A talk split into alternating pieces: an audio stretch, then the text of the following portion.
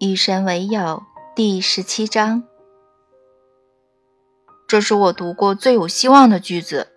这意味着，只要我们愿意，我们所有人，哪怕是坏人，在你心里都有个家。这又肯定意味着，我们和神是朋友。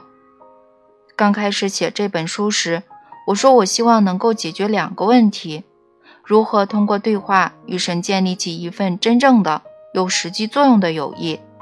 如何在日常生活中借助这份友谊去应用与神对话的道理？现在你明白我以前跟你说过的那句话了。你们和神的关系，并不异于你们彼此之间的关系。你们彼此的交往始于对话。如果相谈甚欢，你们就会成为朋友；如果能够做到肝胆相照，你们就会拥有和对方合一的感觉。你们和我亦是如此，而这是所有灵魂都有的渴望。你们渴望彼此合一，与我合一。这本书的用意是让你明白，一旦进行了对话之后，如何才能建立起友谊。在此之前，你已经进行了三本书的对话，现在是时候建立起友谊了。然而，我很遗憾地说。许多人不愿踏出亲近我的第一步，他们很难相信我会真的与他们对话，所以他们对我的经验局限于单向的交流。大多数人称之为祈祷，他们向我说话，但并不与我对话。有些人信仰非常坚定，他们说的话我能听得到，可是即便是这些人，也没有想到聆听我的话。所以他们寻找各种指示。他们说：“神啊，给我指示吧。”可是当我以他们所能想象的最常见的方式，就用他们所说的语言给他们指示，他们又否定我。告诉你吧，你们有些人仍然会否定我。你们不仅会否定这是指示，你们还会否定你们有可能接受这样的指示。然而，我愿意告诉你，在神的世界里，一切皆有可能。我并没有停止直接和你们交谈，以后也不会这么做。你也许不会永远听得清清楚楚，或者完整准确地解释我的话，但只要你尝试，只要你愿意进行对话，你就给了你的友谊机会。而只要你给神机会，你就永远不会孤独。永远不会独自面对任何重要问题，需要帮助时永远不会孤立无援，而且没错，你在我心里永远会有一个家，这就是与神为友的含义。每个人都可以拥有这样的友谊吗？是的，无论他们是什么信仰，无论他们属于哪个宗教。是的，没有信仰的也可以。是的，任何人在任何时候都能与神为友，对吗？你们其实都是神的朋友，有些人只是不知道，这我已经说过了。我知道，我们又在旧话重提，但我想要确定下来。我希望我的理解是正确的。你刚才说我们未必能够绝对准确地解释你说过的每句话。而我想尽可能准确的去理解，在这个问题上，我不想出错。你的意思是，通往神的道路没有对错之分，是吧？就是这个意思。正是如此，通往神的道路有千百条，每一条都能让你们抵达目的地。看来我们终于可以不再将神拿来比较了，我们可以不再说我们的神比较好了。是的，是可以的，但你们愿意吗？这是问题所在。这需要你们放弃高低有别的等级观念，而这是人类所有观念中最具有诱惑性的。它诱惑了全人类，它让你们可以名正言顺地大肆杀害你们自己的同类，以及地球上其他有意识的生灵。正是这种观念，这种你们深信不疑的观念。这种认为你们就是比其他人更好的观念，引起了所有的心痛，所有的苦难、所有的暴行，以及你们互相实行的野蛮行为。你以前说过这个道理，我将会不断的复述它，也会不断的复述我在这对话录中和你说过的其他道理。现在我要用非常浅显、清楚和具体的语言来强调这个道理，以便你永远忘不了它。因为千百年来，人类总是问我，怎样才能让世界变得更加完美呢？我们怎样才能和谐的共同生活呢？永恒的和平的秘密是什么呢？千百年来，我总是给你们答案。千百年来，我以千百种方式、千百次的告诉你们这个道理，可是你们不肯听。如今，我反复的在这对话录中提起它，我要用非常平白的语言来讲述它。以便你们再也不会忽略它，而是会彻底的理解它，深深的吸收它，以便你们从今以后将会永远的拒绝任何以为你们的集体就是比其他集体更好的想法。我再说一次，别再相互比较，因为这是新的福音。没有哪个种族是至高无上的，没有哪个国家是最伟大的。没有哪种宗教是最真实的，没有哪种哲学是完美无缺的，没有哪种经济制度是最优越的，也没有哪条通往天堂的道路是唯一的。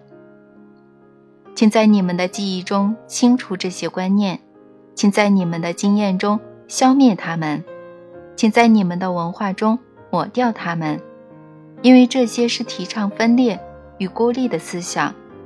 这些思想会促使你们相互残杀，唯有我告诉过你的真相能拯救你们。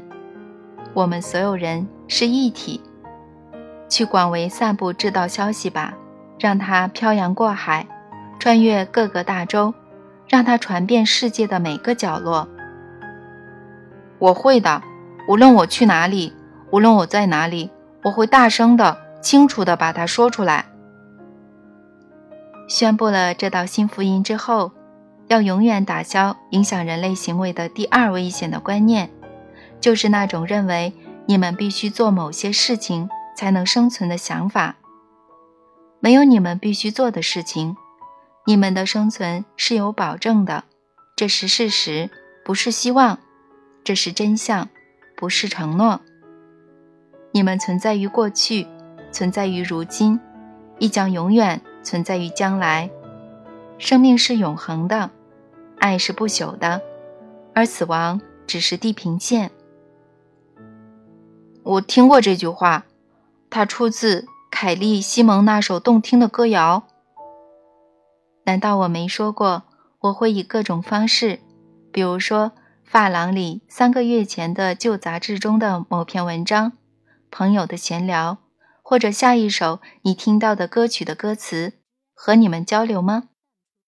我正是通过这种持续的与神对话，向你们发出永恒的消息。你们的生存是有保证的。问题不在于你们是否能够活下去，而在于你们活着时会拥有什么经验呢？如今，在你所谓的今生，你一直在回答这个问题；在你所谓的来世也是如此。你在来世的经验。无非反映了你在今生创造的经验，因为所谓今生来世，其实无非是永恒的此生，每个时刻创造着下一个时刻的此生。所以，我们创造了我们自己的天堂和我们自己的地狱。是的，向来如此。然而，当明白生存不是问题之后，你们就可以不再为谁更加优秀而烦恼。你们不必永远自讨苦吃的想要爬到最高处，也不必摧毁别人，以此确保自己是能够生存的适者。这样，你们就终于能够摆脱这种见鬼的局面。真的，来吧，现在就和我建立起深深的、持久的友谊。我已经告诉你与神为友的七大步骤，我已经和你分享神的五种心态。那将会改变你的生活。来吧，让人间不再是地狱，请带来祝福和欢乐，把它变成天堂，因为这国度、这权利、这荣耀，永远都是你们的。这是真的，否则我不会这么对你说。我接受，我接受你的邀请，我会与神成为真正的朋友，我会按七大步骤走，我会采用五种心态，我再也不会相信你不愿跟我交谈，或者我不能直接向你说话。很好，既然我们是朋友，我想请你帮个忙。说吧，凡是你要求的，必叫你得到。你能解释如何应用？与神对话中一些伟大的真相吗？我希望每个人都能理解如何在日常生活中运用这种智慧。你想要讨论这种智慧的哪个部分呢？不妨先挑出某个具体的道理，我会告诉你如何在日常交往中有效的应用它。太好了，那我们现在就开始吧。在与神对话三部曲的末尾。你说那套长达八百多页的对话录可以归纳为三个要点：一，我们所有人是一体；二，一切皆已足够；三，没有我们必须做的事情。刚才你谈到别再进行比较，好像又回到了第一点和第三点。是的，但你能说说如何在日常生活中应用这些道理吗？还有第二点，我平时怎么实践它呢？我要怎样才能运用这三个道理呢？谢谢你的提问，我们现在真的开始了。第一道消息是很容易应用的，无非就是在生活中把每个人、每样事物当作是你的延伸，把所有其他人视为你的一部分，以同样的方式对待所有其他事物。等等等等，这里就是这里，这是我想要的好例子。我如何能够在日常生活中践行这样的宣言呢？那我岂非连蚊子也不能拍死呢？无所谓能或不能，无所谓该或不该，你想做什么都可以。每个决定都是对你的身份的声明。那好，我的身份是一个不愿意被蚊子咬的人。没问题，那么你尽管去做能让你惊艳到这种身份的事情，这很简单，你明白了吗？那如果我和万物是一体，那么当我拍死蚊子，我不就杀害了我自己的一部分吗？它又不会死，只是变换了形体而已。然而为了便于讨论，不妨先使用你的定义。是的，按照你的定义。当你拍死蚊子，你是杀害了你自己的一部分。你们常常做这样的事情，比如说砍伐树木，或者采摘花朵，或者把牛杀来吃了。那我什么也不能碰，我必须让所有东西保留原样。如果白蚁正在破坏我的房子，我必须搬出去，把房子让给他们。因为我毕竟不想谋杀他们，你到底是怎么想的呢？这是个好问题，你到底是怎么想的呢？你不杀人意味着你不杀白蚁吗？反过来说，你杀白蚁意味着杀人是可以的吗？不，当然不可以。那不就好了？你已经回答了你自己的问题。是的，因为我用的价值体系跟你不同，我用的不是你推荐的价值体系。我可没有说我们大家都是一体，我是说人和白蚁不是一体，人和树木也不是。所以呢，做出这个区分之后，我用不同的方式对待他们。按照你的价值体系，我可不能这么做。你当然能啊，要记住。我说的是，你们大家是一体，但我可没说你们全都是相同的。你的头发和你的心脏相同吗？你说什么？因为你剪掉头发，就意味着你要把心脏挖出来吗？我明白你的意思，是吗？真的吗？因为从许多人的表现来看，他们好像还不明白，在他们看来，好像所有人和所有事物都是相同的。他们草菅人命，仿佛它并不比蚊子或白蚁的命更有价值。如果他们认为剪掉人们头发是可以的，他们就会把人们的心脏挖出来。他们会把人们的鼻子咬下来，吐到人们的脸上。有这种表现的人不多了。我告诉你吧，你们每个人都有过这种表现，以这样或那样的方式。你们每个人都曾有过不加区分的表现，把某样事物等同于其他事物，甚至把某个人等同于其他人。你们在街道上行走，看见一个白人，你们会认为他和所有白人是相同的；你们在街道上行走，看见一个黑人，你们会认为他和所有黑人是相同的。如此一来，你们便犯下了两个错误：你们刻板地将人归为黑人和白人、犹太人和非犹太人、男人和女人。俄国人和美国人，塞尔维亚人和阿尔巴尼亚人，老板和工人，甚至分为金发女郎和棕发女郎。你们不会停止这种刻板的划分，因为停止这么归类，意味着你们不得不停止为你们相互对待的方式辩护。好吧，那我们到底应该怎么做呢？我要怎样才能把所有人、所有事物当作是我自己的一部分呢？如果我认为某个人或者某群人是我身体的肿瘤，那又怎么样呢？难道我不能清除它吗？难道那不是我们所说的种族清洗、消灭或者驱逐整个民族吗？其实你们早就做出过这种决定。是啊，我们曾经这样对待。科索沃的阿尔巴尼亚人以及德国的犹太人，我想到的还有美国的原住民。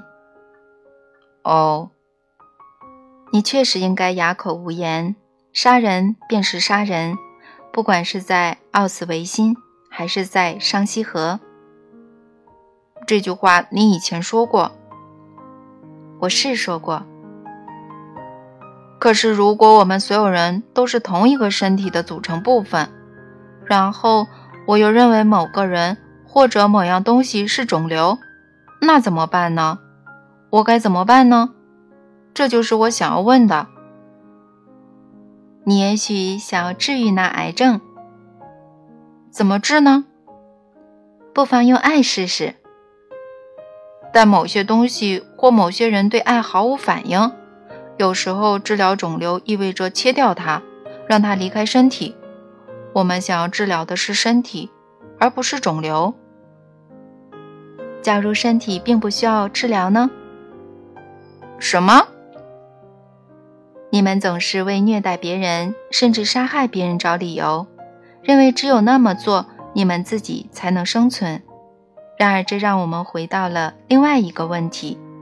早前我提到人类拥有的第二危险的观念，现在让我们来把这个问题讲完。如果你不摆脱你刚才说的这个肿瘤，你觉得你会怎么样呢？我会死。所以为了避免死，你切掉了肿瘤，这关系到生存。正是如此。人们杀死别人，彻底的消灭别的种族。驱逐少数民族，也是出于相同的原因。他们认为他们必须这么做，这直接关系到他们的生死存亡。是的。然而，我要告诉你，你们不必为了生存而做任何事。你们的生存是有保证的。你们存在于过去，存在于如今，亦将永远存在于将来。你们的世界将不会有末日。你们的生存是事实，不是希望；是真相，不是承诺。因此，你们为了生存而做的每件事都是多余的。一直以来，为了避开你们想象中的地狱，你们不惜创造出一个人间地狱。你说的生存是永恒的生命，而我说的是另外一种生存。我们在此时此地的身份，假如我们喜欢我们在此时此地的身份，并不希望看到任何人或者任何事物来改变它，那又怎么样呢？那你们就是不认识你们在此时此地的真实身份。如果认识，你们就不会做你们做的事情，你们不必那么做的。但你没有回答我的问题啊！假如我们喜欢我们在此时此地的身份，并不希望看到任何人或者任何事物来改变它，那又怎么样呢？那么你们就不是真实的你们，而是此时此地。你们心目中的你们，你们想要完成的是不可能的任务，也就是让你们心目中的你们永远保持不变，这是你们无法做到的。我听不懂，你把我弄糊涂了。你们的身份是生活，你们就是生活本身，而生活是什么呢？它是一个过程，而这个过程又是什么呢？它是进化。或者你所说的改变，生活中的万事万物都是变化着的，生活就是变化，那是生活本质。当你们终结变化，你们就终结了生活。然而这是你们无法做到的，所以你们创造了人间地狱，企图去做某些你们做不到的事情，努力的、拼命的想要维持不变，而你们的身份。却是变化本身，你们就是变化。但有些事情会变好，有些事情会变坏。我所做的无非是别让事情变坏而已。好和坏这种东西是不存在的，这全是你们杜撰出来的。什么是好，什么是坏，全由你们说了算。好吧，但如果我说。以当前的肉身活着比死去好呢？我认为死是坏的改变。你想说的肯定不是。如果我身体里有肿瘤，我应该置之不理，因为生命是永恒的。如果我这个肉身的生命因为我的不作为而结束，那也没什么大不了的，对吧？你的意思肯定不是这样的，是吗？我要说的是。所有行动都是自我定义的行动，这是你们在人世所做的事。你们定义和创造、表达和经验你们对你们的身份的想法。总而言之，你们是在进化。如何进化是你们的选择，但进化本身你们没得选。如果你是个为了保住大部分肉身的生命而选择切除肿瘤的人，那么你将会。展现这种身份。如果你是个由于同类有益于你或者反对你的观点而视他们为肿瘤的人，那么你将会展现这种身份。实际上，你们有许多人已经展现了这种身份。现在，我准备请你以全新的方式来看待生活。我准备请你把生活视为一个持续不断的变化过程。你要么这么想。所有事物时时刻刻都在变化着，这也包括你。你既是改变者，也是被变者。这是因为，当你发生变化时，你同时引起了你的自我和你周围世界的改变。我请你每天早晨起来要想一件事：今天要改变什么呢？千万别想着今天会有什么改变吗？改变肯定是有的。但改变什么呢？你会在创造变化的过程中扮演什么角色呢？你会成为促使变化发生的起因吗？你每一天、每小时、每一分、每一秒都在做出决定，这些决定无非是有关改变什么、如何改变的选择，它们不是别的。哪怕是梳头这么简单的选择也是如此。我们不妨以此为例，因为这较为易懂。你以为你每天梳头的方式是相同的，所以根本没有改变什么。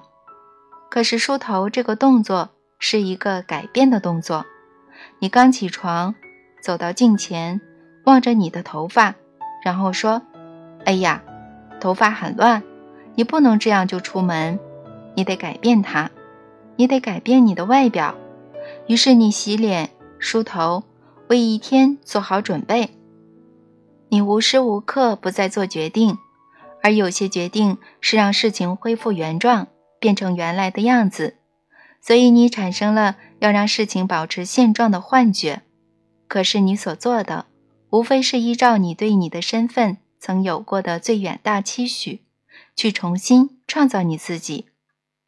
生活是一个重新创造的过程。这是神最大的欢乐，这是神的消遣。这个道理能够对你的生活产生巨大的影响。你仔细想想看，它能给你非凡的启发。你所做的无非是改变，你所做的无非是进化。用什么方式改变，由你说了算；改变什么，也由你说了算。然而，你的本质却是不容你质疑的。改变是注定的，它正在发生，它是生活的本质，它是神的本质，它是你的本质。生活、神和你的本质都是改变。但你还没解决那个难题：如果我和万物是一体，我到底能不能拍死蚊子呢？你所谓的蚊子，其实是你的自我一部分。你选择让这个部分发生什么样的变化呢？这是你刚刚提出的问题，也是我们所有人是一体这个道理的含义。你是在改变太极那被你称为蚊子的组成部分。你无法杀死蚊子，你明白吗？生命是永恒的，你无法结束它。你确实有能力改变你的形状，就像那些流行的科幻小说。或电影提到的，你可以自称为变形人。然而，你要明白的是，所有意识都协同行动。归根到底，没有人能够指使或者控制别人。神的每个分身对其命运都有着共同创造性的控制。因此，如果蚊子不愿意，你无法杀死它。从某种层面上而言，蚊子选择了被你拍死。宇宙里发生的一切变化都得到了宇宙的同意，宇宙无法反对其自身，那是不可能的。你说的这些话很危险，你的教导很危险。人们可以援引你的话说：“好啊，既然别人都同意，那我就可以对别人为所欲为了。毕竟这是他们和我共同创造的，这会让人们变得无法无天。”你们已经无法无天了，生活就是你所谓的无法无天。难道你还不明白吗？你们一直在你们想要的时间，以你们想要的方式，做着你们想要的事，而我并没有阻止你们。难道你没看出来吗？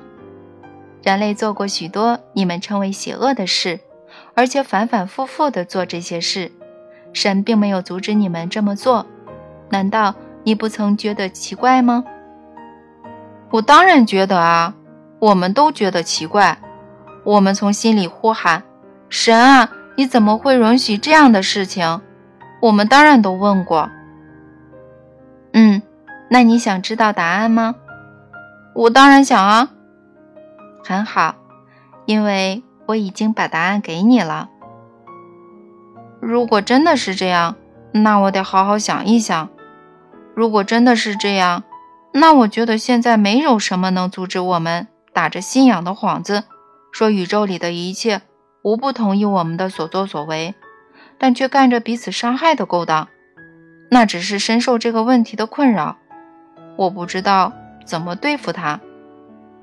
各种有关对与错、罪与罚、善与恶、永恒之回报和永恒之诅咒的教义，所有这些控制我们的东西。所有这些给受压迫者希望的东西，全都被这道消息摧毁了。如果我们没有新的消息来取代旧的教义，我为人类感到担心。我害怕他会坠入万劫不复的深渊。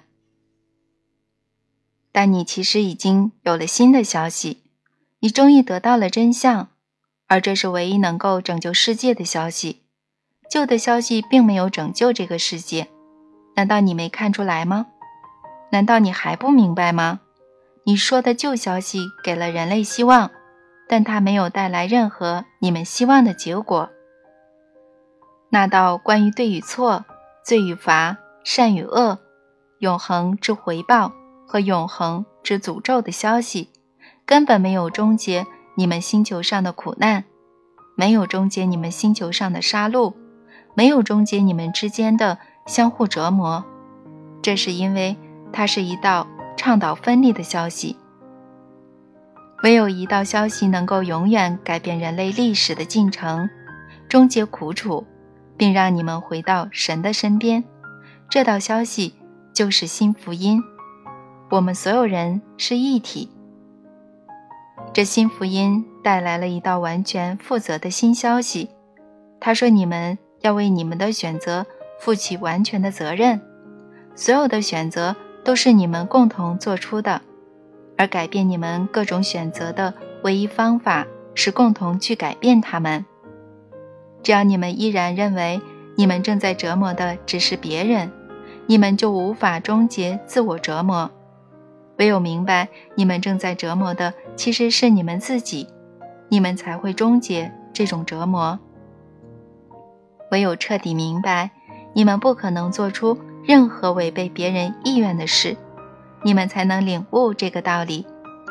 唯有领悟了这个道理，你们才能看到你们向来以为不可能的真相。你们所做的一切，都是对你们自己做的。你们无法看到这个真相，除非你们理解、拥抱和实践新的福音。我们所有人是一体，因此。如果别人没有在某种程度上配合你们，你们根本无法对别人做出任何事情。那只在我们所有人都不是一体的情况下才有可能。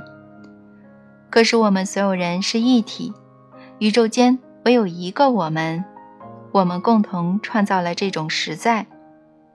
你能理解这个道理的含义吗？你能明白它那可敬可畏的冲击力吗？所以，你去吧，去教导所有的国家，去传授这个道理。你为别人而做的，便是为你的自我而做的。你无法为别人做到的，也无法为你的自我做到。你愿意别人怎样对待自己，就怎么对待别人，因为那就是在对待你自己。这就是黄金法则。现在，你彻底的理解它了。